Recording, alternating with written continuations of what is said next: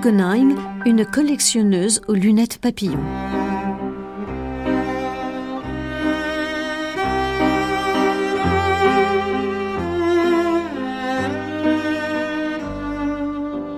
De son vrai nom Marguerite, Peggy Guggenheim est née à New York en août 1898 dans une richissime famille.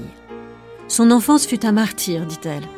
Interdite d'école et confinée en son palais de Central Park, sa vie sociale se résume au thé qu'organise sa mère avec les représentantes les plus ennuyeuses de la bourgeoisie juive. Elle semble en concevoir ce que l'on nomme une véritable terreur de l'ennui. Elle a 14 ans lorsque son père adoré disparaît dans le naufrage du Titanic, laissant ses affaires en désordre et beaucoup moins d'argent que sa mère ne l'escomptait. Peggy ne se remettra jamais de sa disparition.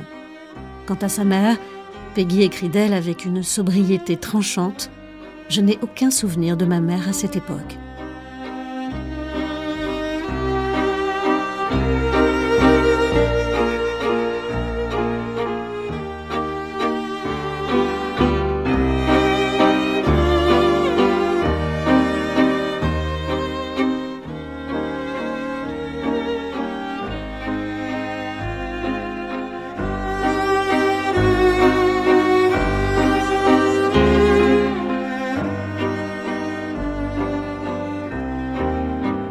La figure de la sœur occupe en revanche une part singulière dans sa vie. Pour l'aînée Benita, elle conçoit une sorte de passion. Pour la cadette Hazel, une jalousie sans borne. Toutes deux sont plus jolies qu'elle, ne manque-t-elle pas de souligner. Sœur, fille, amie, amante, concurrente, double d'elle-même, ses mémoires frappent par la confusion des rôles féminins. Elle couche volontiers avec les maris de ses amis, se dit très attirée par la sage-femme qui vient pour la naissance de sa fille et pousse ses différents maris dans les bras d'autres femmes. Quand sa propre fille, Peggy, meurt en 1967, elle en parle comme d'une sœur. Lorsqu'elle apprend le décès en couche de sa sœur Benita en 1927, elle écrit ⁇ Je restais semblable à l'homme coupé en deux par une épée qui sourit à son meurtrier avant de s'effondrer. Héritière de son père, puis de sa sœur, ces deux êtres adorés Peggy livre une clé de son rapport à l'argent. J'héritais de sommes considérables, mais ne supportais pas l'idée de dépenser l'argent de ma sœur. Je le distribuais donc sans compter.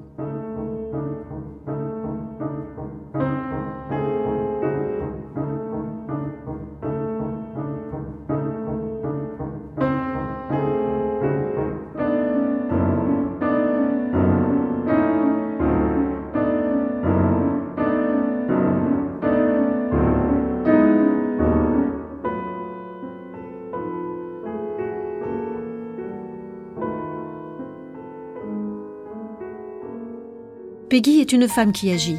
À 21 ans, elle touche son héritage et entreprend aussitôt un voyage à travers les États-Unis. Elle est en quête d'un style de vie différent et en 1920, elle commence à travailler comme assistante non rémunérée à Sunwise Turn, une librairie du centre de Manhattan. Cette librairie, l'une des premières appartenant à des femmes dans le pays, est une plaque tournante de la littérature d'avant-garde et des idéaux socialistes. Elle présente également de petites expositions d'art d'artistes émergents. À la fin des années 1920, Peggy Guggenheim décide de s'installer à Paris. Elle souhaite approfondir son intérêt pour l'art classique et de la Renaissance. Mais avant de rejoindre Paris, elle s'offre une opération du nez qui rate lamentablement. L'argent ne peut pas tout acheter, mais la leçon est cruelle. Ce nez raté interdit en tout cas aux hommes de prétendre la trouver belle. Tous les amis étaient disposés à m'épouser, aucun à me violer, écrit-elle lestement. J'avais alors une belle collection de photos des fresques de Pompéi. On y voyait des gens faire l'amour dans toutes sortes de positions. Cela m'intéressait vivement et j'avais envie de les essayer. Tout à coup, j'imaginais que Laurence ferait bien l'affaire pour cela.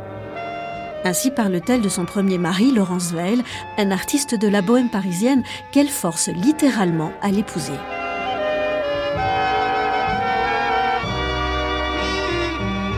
Peggy a 23 ans. Par l'entremise de son mari, elle se met à fréquenter Mina Loy, Louis Aragon, James Joyce ou Man Ray, avec son amie Kiki, aussi surprenante que maquillée, précise-t-elle. Le couple a bientôt deux enfants et voyage en Orient, en Europe, et donne à chaque retour de fantastiques soirées dans une suite de l'hôtel Lutetia, puis dans un appartement du boulevard Saint-Germain. c'est le début d'une collection d'amants, des hommes pour l'essentiel, plus quelques prostituées dont Peggy semble se vanter par plaisir de choquer.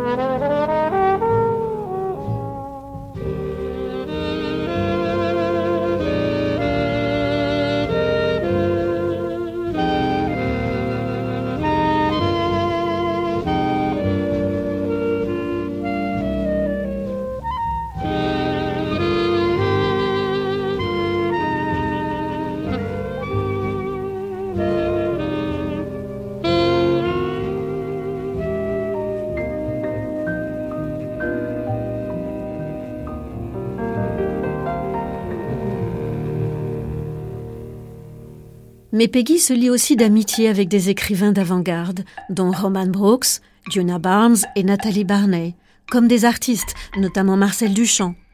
Peggy reconnaît elle-même que Duchamp lui a tout appris.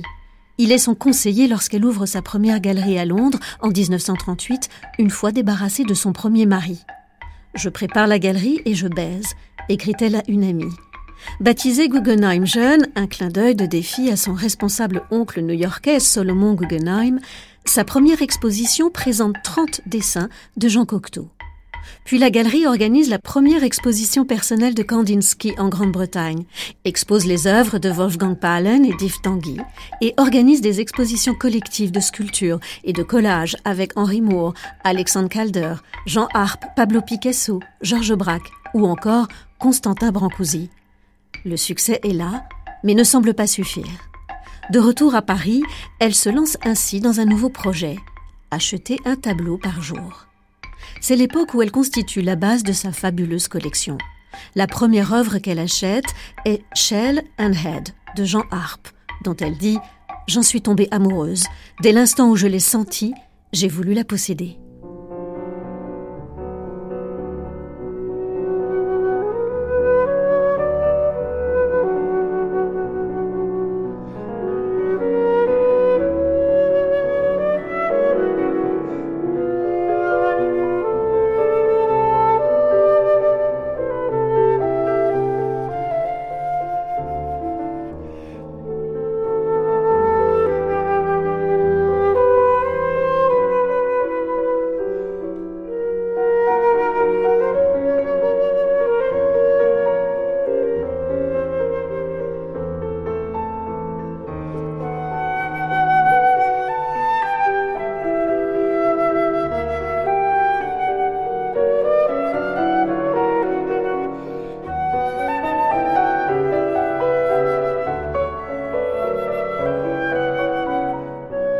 Mais la guerre menace et les Allemands approchent.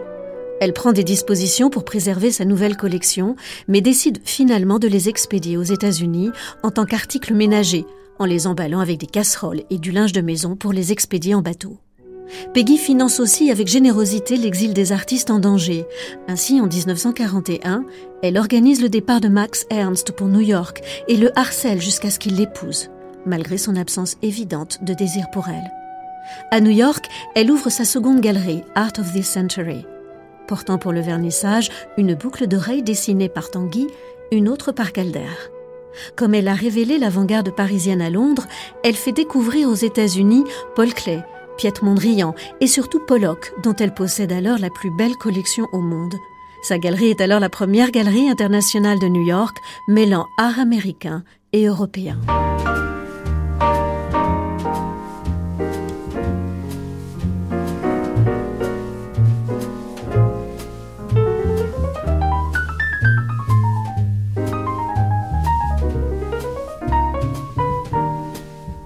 1948, Peggy est invitée à occuper le pavillon grec de la Biennale de Venise et son exposition remporte un franc succès.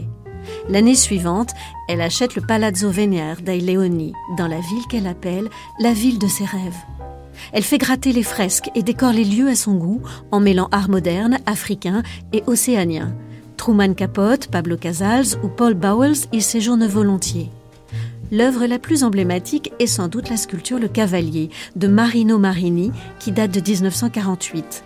Le pénis démontable est alors l'objet de nombreuses péripéties et Peggy observe avec malice la réaction de ses visiteurs et n'hésite pas à le brandir lors de ses fameuses soirées. Mais un jour, il disparaît et Peggy adresse en désespoir de cause ce télégramme à l'artiste. Uccello scomparso. Le petit oiseau s'est envolé, il faut vite en refaire un. Cette fois, il est soudé, mettant ainsi fin aux rumeurs d'un usage plus déluré. Mais Peggy échoue à Venise car elle n'y lance aucune avant-garde comme à Londres ou à New York. Elle n'achète plus d'œuvres majeures. En s'installant pour la première et dernière fois de sa vie, elle est désormais la Dogaresa, la femme aux lunettes de soleil papillon qui navigue seule dans la ville, accompagnée de ses chiens, dans sa gondole privée.